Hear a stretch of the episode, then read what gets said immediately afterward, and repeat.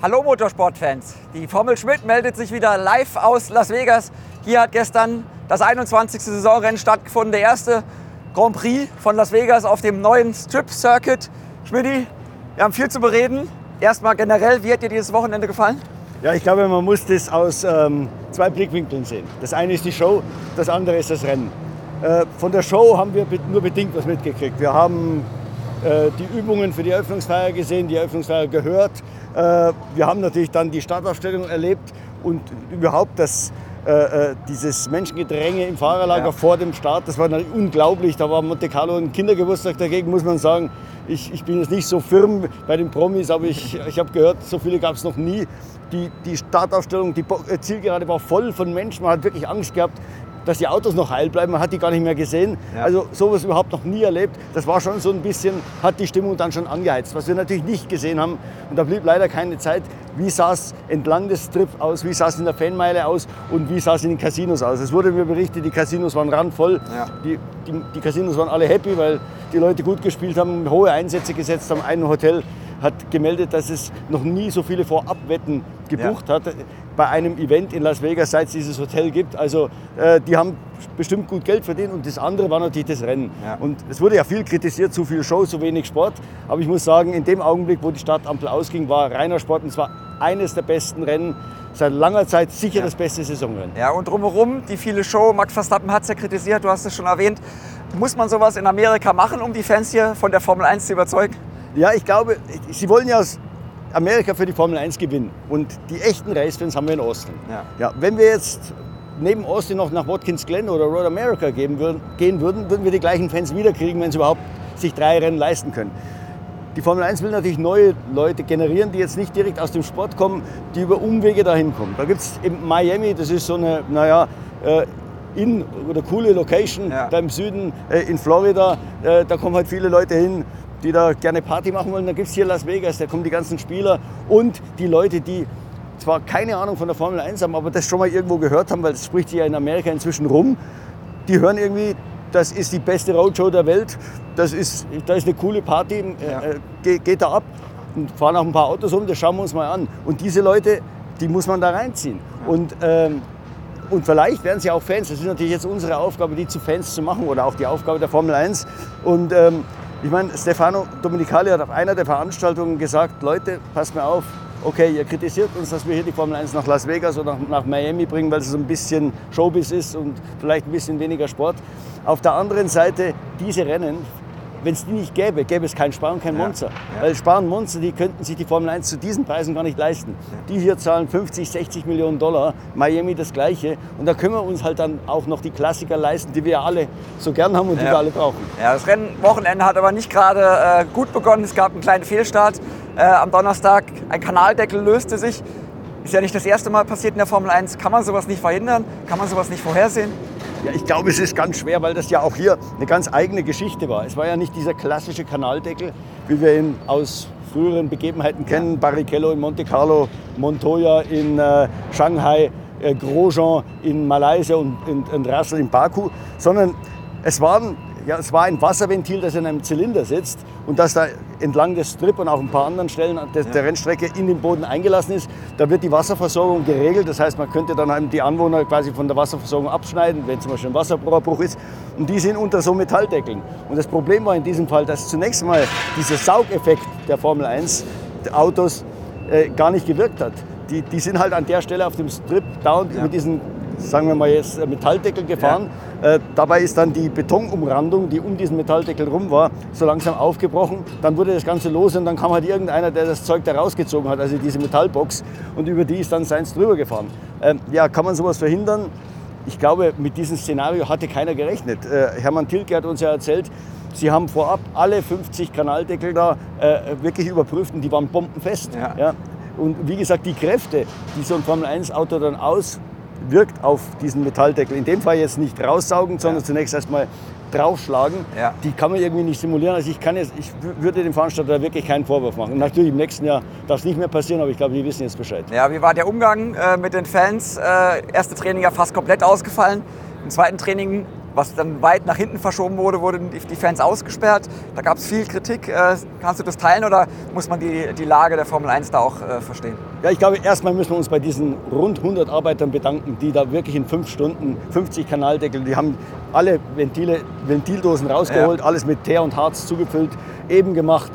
Das Ganze braucht natürlich Zeit, um auszuhärten es war schon klar, glaube ich, dass das nicht in einer Stunde passieren ja. wird. Also man hätte die Fans, irgendwann hätte man ihnen sagen können, Leute, pass auf, wenn es hier halb zwei und später wird, müssen wir euch von den Tribünen runterholen, weil wenn es keine Security gibt, ist es einfach zu gefährlich, wir können euch da nicht allein lassen.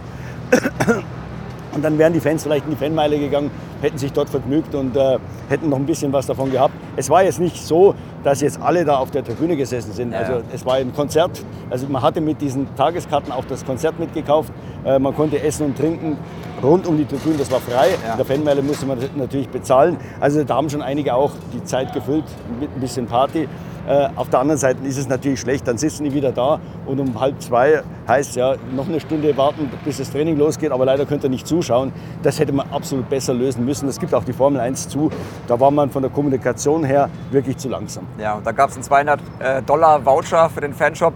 Ist das eine adäquate Kompensation? Nein, natürlich nicht. Also ich meine, wer will sich überteuerte Kappen und, und T-Shirts kaufen. Ja. Gut, vielleicht ein, ein, paar Amerikaner stehen dann vielleicht drauf, weil das alles für sie neu ist, aber das ist keine Kompensation. Wie gesagt, die haben nur acht Minuten lang Formel 1 gesehen und für die Tageskartenbesitzer, das waren ungefähr 2000, äh, war es natürlich bitter. Die, die ein Dreitagesticket haben, hatten, für die, die waren ja dann auch noch die anderen Tage da, die konnten wenigstens dann was sehen. Ähm, aber den hätte man meiner Ansicht nach das Geld zurückgeben sollen. Wie gesagt, es sind ja nicht so wahnsinnig viele. Ja. Äh, und man hat ein bisschen Angst, einen Präzedenzfall zu schaffen. Keine Ahnung, passiert nächstes Jahr irgendwo in Europa ja. was, wegen Regen abgesagt. Und dann kommt natürlich wieder ein findiger Anwalt und sagt, hey Leute, da war doch mal was in Las Vegas, die haben alle die Kohle zurückgekriegt. Ja. Ähm, machen wir jetzt auch. Das ist natürlich ein zweischneidiges Schwert, da braucht man, da, da bräuchte man eigentlich ein Konzept, was passiert, in solchen Fällen. Und ich glaube, da ist die Formel 1 auch ein bisschen schwach aufgestellt. Sollte sie sich ein weltweites Konzept überlegen, wie wir damit umgehen. Jetzt, weil es dann doch ziemlich starke Kritik gehagelt hat, äh, überlegt man sich, ob man die Leute nicht vielleicht nächstes Jahr am Donnerstag, also dem ersten Trainingstag, äh, reinlässt, die dieses Jahr ein Ticket hatten und dann da quasi ausgebremst wurden. Ja, umso wichtiger war, dass das Rennen gut wird. Es war ja vorher nicht ganz klar. Wir hatten mit einigen äh, Ingenieuren auch gesprochen, die haben gesagt, oh, überholen könnte schwierig werden, Prozession vielleicht. Ähm, dann wurde es aber doch ein Knaller. Ja.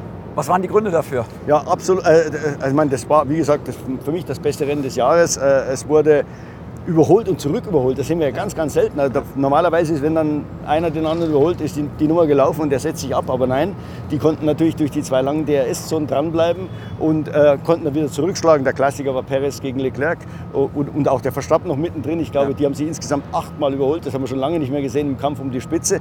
Ähm, die Gründe waren erstens mal, wie gesagt, dieser glatte Asphalt äh, in Verbindung mit den kühlen Temperaturen. Das hat die Reifen zum Körnen gebracht, wer da nicht genau aufgepasst hat. Und dann entstanden schon mal große Reifenunterschiede Unterschiede im Feld. Das war das eine. Und ich glaube, die DRS-Zonen waren genau austariert. Das überholt man nicht so einfach, ja. Ja, aber es war eben auch nicht so schwierig. Und das hat dann zu insgesamt 83 Überholmanövern geführt im, im, im, ganzen Grand Prix. Das ist absoluter Rekord in diesem Jahr. Ja. Äh, schon am Start gab es ja richtig äh, Action. Da sind einige Piloten über die, über die Auslaufzone hinausgerödelt. Ähm, war es da besonders rutschig oder warum haben die sich da alle äh, verschätzt? Ich glaube, da haben sich schon einige auch verschätzt. Die Reifen waren natürlich kalt, ist klar. Äh, da in der ersten Kurve ist es extrem rutschig. Dann gab es noch diesen Vorfall bei der Fahrerpräsentation.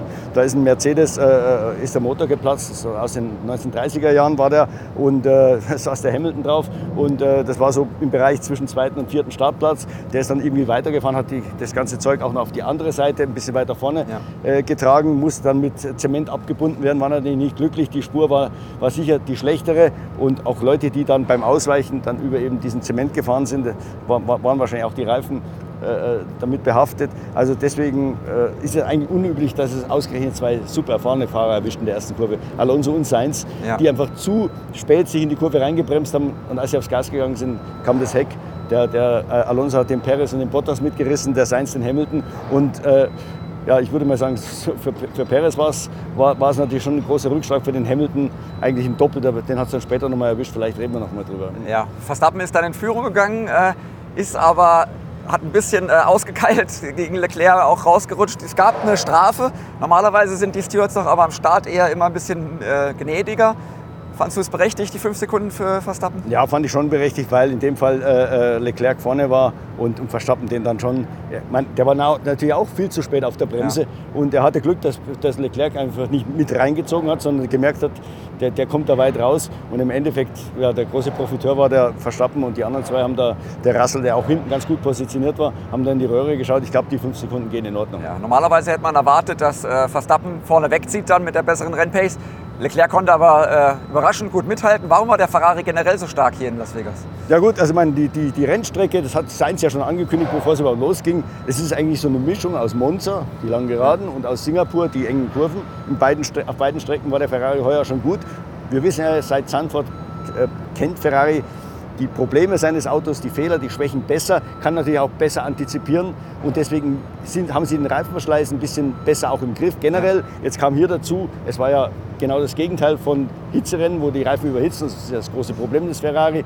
Hier war es zu kalt, dann tritt ein, der, quasi ein anderer Effekt ja. ein, dann, dann, beginnt das zu körnen. Das heißt, auf der Lauffläche lösen sich so kleine Gummischnipsel, die, die Reifen rollen dann quasi auf ihrem eigenen Abfall. Ja. Und da verliert man schnell mal eineinhalb bis zwei Sekunden pro Runde, wenn das einsetzt. Und es ist fast nicht wieder zurückzukriegen. Man kann es zurückkriegen, aber dann hat man natürlich Probleme mit dem Verschleiß, weil der ganze Gummi dann fällt. Ja. Und dann, dann ist die Temperatur wieder raus. Also das ist so ein Teufelskreis, aus dem man schlecht rauskommt. Und Ferrari hatte das wirklich sehr gut im Griff, hat sich auch gut darauf vorbereitet. Man hat schon am Freitag gesehen, im Longrun sind die gar nicht so schlecht. Und auf dem Mediumreifen war der Ferrari absolut top, ja. besser als der Red Bull. Dem Verstappen, der kam ja nicht freiwillig an die Box. Der kam nach Runde 16 an die Box, weil er einfach so viel Graining hatte, Körnen hatte, ja. äh, dass er rein musste. Äh, Leclerc fuhr noch bis Runde 21, hat fuhr ansprechende Rundenzeiten. Also der hat das richtig gut hingekriegt. Da muss man sagen, auf dem Mediumreifen war der Ferrari klar besser. Auf den harten Reifen war es ein bisschen ausgeglichener. Es sah so aus, als wäre der Red Bull besser gewesen. Wenn ja, dann sicher nicht viel. Man muss ja mit einrechnen, dass der Leclerc dann auch wieder fünf Runden ältere Reifen ja. hatte. Also da muss man ein bisschen fair sein, auch zu Ferrari. Die haben eine klasse Vorstellung abgeliefert. Ja, Sainz konnte die Pace aber nicht ganz zeigen, was einerseits daran lag, dass er sich gedreht hat, haben wir ja schon drüber gesprochen. Andererseits kam ja noch diese 10 Plätze Strafe dazu, die Rückversetzung ähm, für den Einbau der dritten Batterie. Für die konnte er ja aber eigentlich gar nichts. Das ging, äh, weil er ja da von dem Kanaldeckel äh, niedergerissen ja. wurde, sage ich mal, das Chassis wechseln musste, die Batterie wechseln musste, den Motor wechseln musste. Hätte man da nicht irgendeine Ausnahmeregelung finden können, äh, um diese Strafe, für die er nichts konnte und für die Ferrari nichts konnte, zu vermeiden? Hätte man finden können, aber das hätte schon viel, viel früher in den Regeln passieren müssen. Also ich meine, da hätte man schon bei der Regelschreibung draufkommen können, dass es manchmal so Art Force Majeure gibt, wo wirklich ein Team nichts dafür kann. Und das muss natürlich ganz genau definiert sein, was ist das? Weil so, da könnte man ja sonst an, ansonsten ein, ein, kleines Feuerchen da in der Box mal ver, veranstalten, plötzlich brennt eine Batterie ab und äh, ja, wir brauchen eine neue. Also das, da muss man schon ganz genau das definieren, was dann Force Majeure, also höhere Gewalt ist und was nicht. In dem Fall war es wirklich unglücklich. Die Sportkommissare wir haben uns gestern noch äh, auf der, Ziel, äh, auf der, in der Stadtausstellung mit Gary Connolly unterhalten. Das, wir konnten nichts anderes machen. Das sind die Regeln, wir können sie nicht ändern. Und die ganzen Geschichten, die da auch im Netz rumgegeistert sind, dass die Teams da abgestimmt hätten und einer wäre dagegen gewesen, sind absoluter Blödsinn. Die Teams haben nichts abzustimmen. Ja. Der einzige mögliche Fall, hat Gary Connolly uns erzählt, wäre der gewesen, wenn wirklich alle Teams von sich selbst gekommen wären, sagen, Leute, pass auf, das ist ungerecht. Der Seins äh, äh, äh der ist äh, da nur zur Fall gekommen, weil er ein Problem mit der Strecke vorlag. Ja. Das kann weder das Team noch sonst wer was dafür. Dann aber hätte das, gar nicht, hätte es auch nicht ausgereicht. Dann hätte eine Formel-1-Kommission mit einberufen werden müssen. Da sitzen ja noch irgendwelche 10 Vier-Leute und 10 FOM-Leute mit ja. drin. Äh, und wenn das über die Bühne geht, hätte es noch eine Weltratssitzung geben müssen. Also das hätte man in 24 Stunden gar nicht bewerkstelligen können. Ja. Insofern war das Schicksal von Sainz besiegelt und bei ihm war es jetzt etwas, was man glaube ich schon im letzten Rennen gesehen hat. Er war dann im Pulk und er wäre sicher nicht viel langsamer gewesen als Leclerc, aber im Pulk äh, hat der Ferrari momentan, wahrscheinlich gehen sie hohes Risiko da, um einfach auch von der Aerodynamik besser dazustehen, hat er wieder die Überhitzungsprobleme ja. mit dem Motor bekommen und er musste dann ein bisschen Platz lassen oder muss an anderen mit Gewalt vorbei, damit er wieder ein bisschen Kühlluft kriegt. Ja, Leclerc hätte das Rennen gewinnen können, wenn die zweite Safety-Car-Phase nicht dazwischen gekommen wäre. Er hatte, hätte ja die frischeren Reifen gehabt. Dann hatten die anderen die Chance zum Gratis-Stop. Hätte Ferrari die, diese Möglichkeit auch nutzen sollen und auch nochmal an die Box kommen äh, sollen. Sie hatten, sie, auch, sie hatten ja noch einen frischen, harten Reifen in der Hinterhand. Ja, also ich hätte es gemacht, weil sie hatten eigentlich nichts zu verlieren. Er wäre schlimmstenfalls Dritter geworden, was ihm jetzt auch hätte passieren können. Ja. Aber da er dann im Nachhinein gezeigt hat, dass er zumindest diesen Perez äh, auf der Strecke überholen kann, das hat er ja zweimal gemacht, äh, glaube ich, wäre so oder so auch Zweiter geworden. Aber mit vielleicht der Chance, mit dem besseren Reifen auch gegen Verstappen mitzuhalten. Also meiner Ansicht nach äh, hat man da eine, eine, Chance verspielt. Man hat auf äh, Track Position, also äh, Track Position gesetzt, weil es war klar, wenn die beiden Red Bull reinkommen, liegt äh, Leclerc vorne, da sollen erstmal die anderen äh, wieder aufholen. Und Leclerc hat dann selber gesagt, sein Problem war beim Restart, da seine Reifen ein bisschen älter waren, hat es länger gedauert, bis sie auf Temperatur kamen. Die Red Bull waren dann sofort dran. Ansonsten, wenn er den normalen Aufwärmprozess gehabt hätte, hätte er vielleicht ein bisschen Luft sich verschaffen können die gab es nicht und die hat ihn dann eigentlich den Sieg gekostet. Ja, Mercedes war nicht so gut aufgestellt, konnte nicht mithalten mit Red Bull und Ferrari. Äh, was waren da die Gründe? Ja, da würde ich vorsichtig sein. Also äh, Lewis Hamilton, wenn er freie Fahrt hatte, äh, war so schnell wie die Spitze und zwar immer.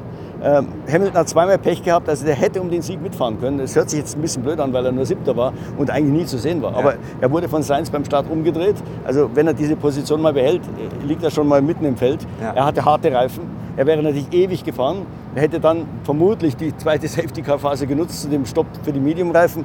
Ähm, dann wäre er schon mal super aufgestellt gewesen. So ist er ans Ende des Feldes zurückgefallen, hat sich mühsam wieder nach vorne gekämpft, ja. hatte dann eine Kollision mit Piastri und dann ist eigentlich sein harter Reifen, das ja eigentlich seine Trumpfkarte ja. war, die, die, die Strategie war, war beim Teufel, weil sie beide an die Box mussten, um Reifen zu wechseln. Beim Piastri übrigens der ähnliche Fall. Ja. Äh, beim Hamilton war noch fatal, dass er nicht sofort gemerkt hat, dass es ein Reifenschaden ja. war. Piastri ist ja sofort abgebogen und Hamilton merkt es kurz nach der Box einfach, da stimmt hinten was nicht. Ja. Das war ein schleichender Plattfuß, die Luft ging nicht gleich raus. Aber diese Runde, eben mit dem schleichenden Plattfuß, hat ihn 15 Sekunden gekostet. Und nicht nur 15 Sekunden gekostet, sondern einen Haufen Positionen, ja. die er dann nach der Safety-Car-Phase wieder aufholen musste. Also, wie gesagt, Hamilton hatte echt Pech. Rastl hat am Anfang gut mitgehalten, hat dann aber, ist dann auch ins Training gekommen, ähnlich wie Verstappen relativ früh. Da muss man sagen, hatte die Reifen zu stark strapaziert. Ähm, meiner Ansicht nach lag er lange auf Kurs für Platz 3, aber dann gab es diese Kollision mit Verstappen, wo er dann auch eine 5-Sekunden-Strafe bekommen hat. Und dummerweise war das Feld da in diesem Verfolgerfeld so eng beieinander. Da waren, äh, glaube ich, von Platz 4 bis 9, die lagen innerhalb von 7,3 ja. Sekunden oder irgendwas.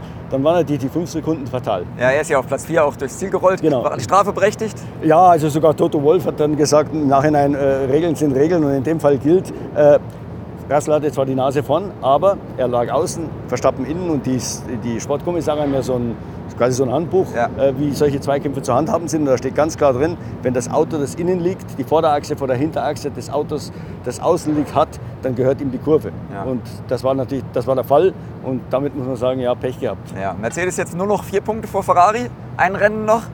Kleiner Tipp, wie geht's aus?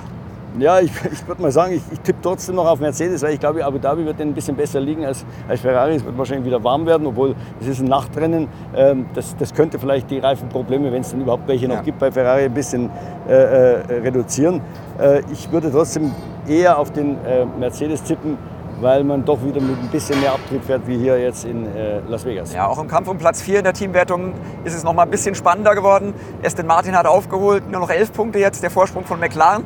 Bei McLaren lief es ja schon im Qualifying überhaupt nicht. Äh, warum haben die sich hier so schwer getan? Ja, eigentlich war das Auto viel besser als das Ergebnis. Die haben im Qualifying einfach die Reifen äh, nur schwer auf Temperatur gebracht. Dann hat man im dritten Training plötzlich festgestellt, wenn wir da drei äh, fliegende Runden hintereinander bauen mit der entsprechenden Abkühlphase dazwischen, dann werden wir, werden wir immer schneller. Äh, Piastri war im dritten Training Zweiter. Äh, das hat die natürlich in ihrer Taktik bestärkt und dann wollen die das im Q1 machen, merken aber plötzlich in der dritten Runde, nee, das funktioniert ja doch nicht. Äh, und dann war es aber schon zu spät, den zweiten Reifensatz zu nehmen. Ja. Norris das Gleiche. Also da hat man sich selber ausgetrickst, aber Piastri hat im Rennen gezeigt, das Ding ist echt schnell gewesen, ja, wenn er mal freie Fahrt hatte. Und dann, wie gesagt, er hatte das gleiche Pech wie Hamilton. Der, der, die, die Kollision mit dem Reifenschaden hat seine Strategie, mit harten Reifen zu starten, komplett kaputt gemacht. Dann hat McLaren aus Angst, äh, den Medium dazwischen zu streuen, haben sie nochmal den harten genommen. Äh, und äh, dann kam die Safety-Car-Phase. Haben wir Steller gefragt, warum habt ihr dann die nicht genutzt, wenigstens den Gratis-Stopp für Medium? Ja. Da sagt er, 24 Runden auf dem Medium, die Nummer war uns zu heiß. Ja. Dann haben sie auf eine weitere Safety-Car-Phase gehofft und die kam halt leider nie. Dann musste er unter Renntempo rein. Vier Runden, sechs Runden Verschluss, glaube ich, hat wenigstens noch die schnellste Runde. Ja.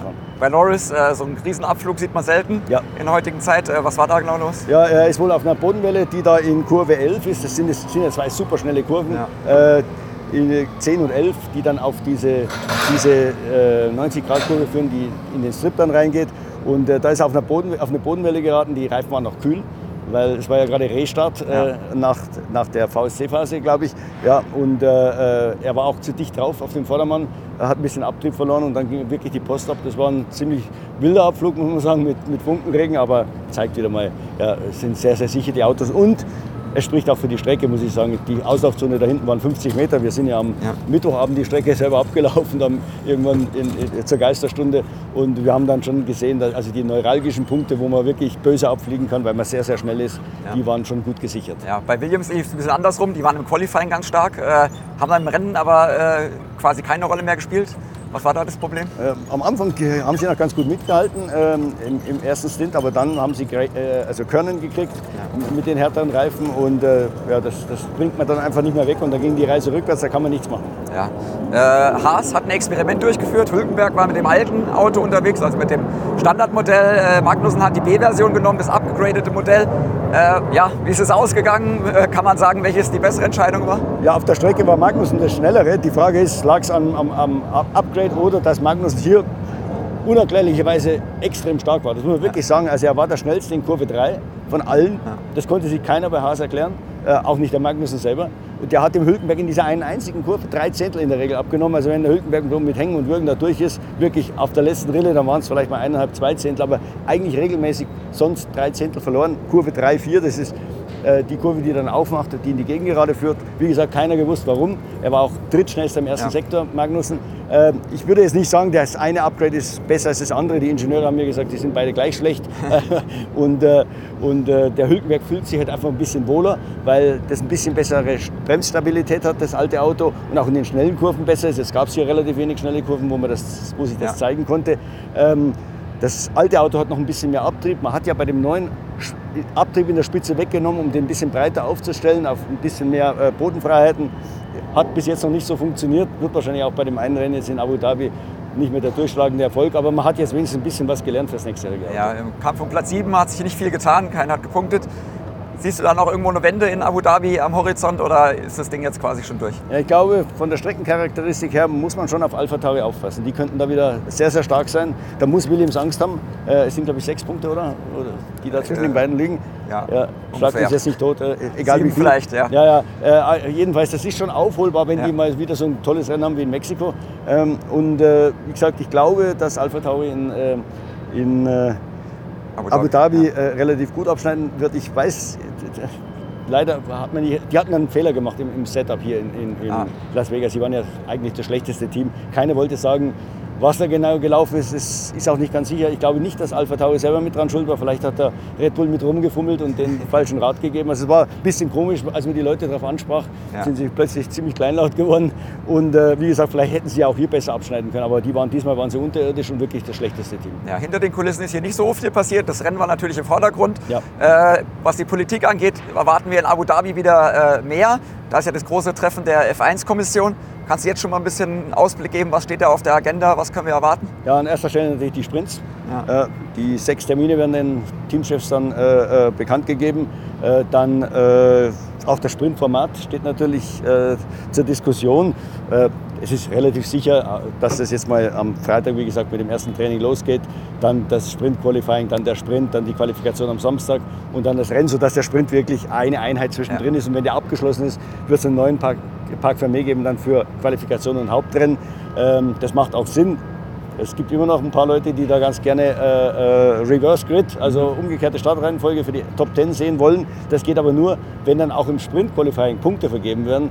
Und die Punkte müssen natürlich dann gleich sein wie im Sprint, weil sonst gibt es wieder Taktiker, die sagen, nee, wir sind dann, ist der schlechte Startplatz lieber als der, als der bessere, ja. weil im, im Sprint gibt es ja mehr. Also das wäre natürlich schon ein bisschen schade meiner Ansicht nach, wenn wir dann sagen wir mal, 10 Punkte im Sprint-Qualifying plus 10 Punkte im Sprint. Das ja. sind ja schon fast so viel wie im ja. Grand Prix-Sieg. Das ist eigentlich der Sprint nicht wert. Ja, aber ja. noch was? Ja, ich, es geht natürlich noch um die Reifenfrage. Pirelli will jetzt endlich wissen, geht das jetzt mit der Entwicklung ohne Heizdecken weiter oder nicht? Ja, also das ist auch so ein Thema. Und dann geht es darum, das Finanzreglement soll ein bisschen vereinfacht werden. Es ist einfach zu kompliziert. Die Teams klagen, äh, dauernd stehen da irgendwelche vier Leute rum und, und, und kontrollieren uns und das hält uns von der Arbeit ab. Äh, äh Helmut Marko hat zu mir gesagt, früher hatte unsere Finanzabteilung sechs Leute, jetzt sind 60. Ja. Äh, wir müssen so viel beachten, das ist unglaublich. Also ich glaube, da will man Vereinfachung schaffen. Ich glaube jetzt nicht, dass es die ganz großen Ergebnisse gibt, außer beim Sprint äh, und vielleicht bei der Reifenfrage. Aber zumindest mal will man sich da beim Finanzreglement in die richtige Richtung bewegen. Ja, kommen wir noch auf den sportlichen Ausblick äh, Abu Dhabi zu sprechen. Du hast ja schon ein bisschen was angedeutet. Ähm, können wir wieder so ein Knallerrennen erwarten wie hier in Las Vegas? das würde mich wundern. Die einzige Hoffnung ist, äh, Red Bull wird ja das erste Training verlieren, weil äh, beide Stammfahrer aussetzen. Da sind, sitzen dann zwei Rookies drin, das ist eine ganz neue Strategie. Also für die geht das Training erst in der, im, im äh, FP2, also im zweiten Training los. Aber ich meine, das Auto ist so gut, Verstappen ist so gut. Ja. Äh, der sollte das dann schon zusammen mit dem Perez im zweiten Training hinkriegen. Und ich fürchte, das ist eine Red Bull-Strecke. Die werden, die werden da wahrscheinlich wieder den anderen davonfahren. Vielleicht nicht auf eine Runde, aber zumindest mal im Rennen. Ja, also wir werden uns auf den Weg machen. Es ist nicht viel Zeit hier von Las Vegas bis nach Abu Dhabi, einmal um die halbe Welt, zusammen mit dem ganzen Formel 1 Tross. Natürlich melden wir uns danach wieder mit einer neuen Folge von Formel Schmidt äh, wieder auf YouTube und bei uns auf der Webseite. Bis dann, auf Wiedersehen. Servus.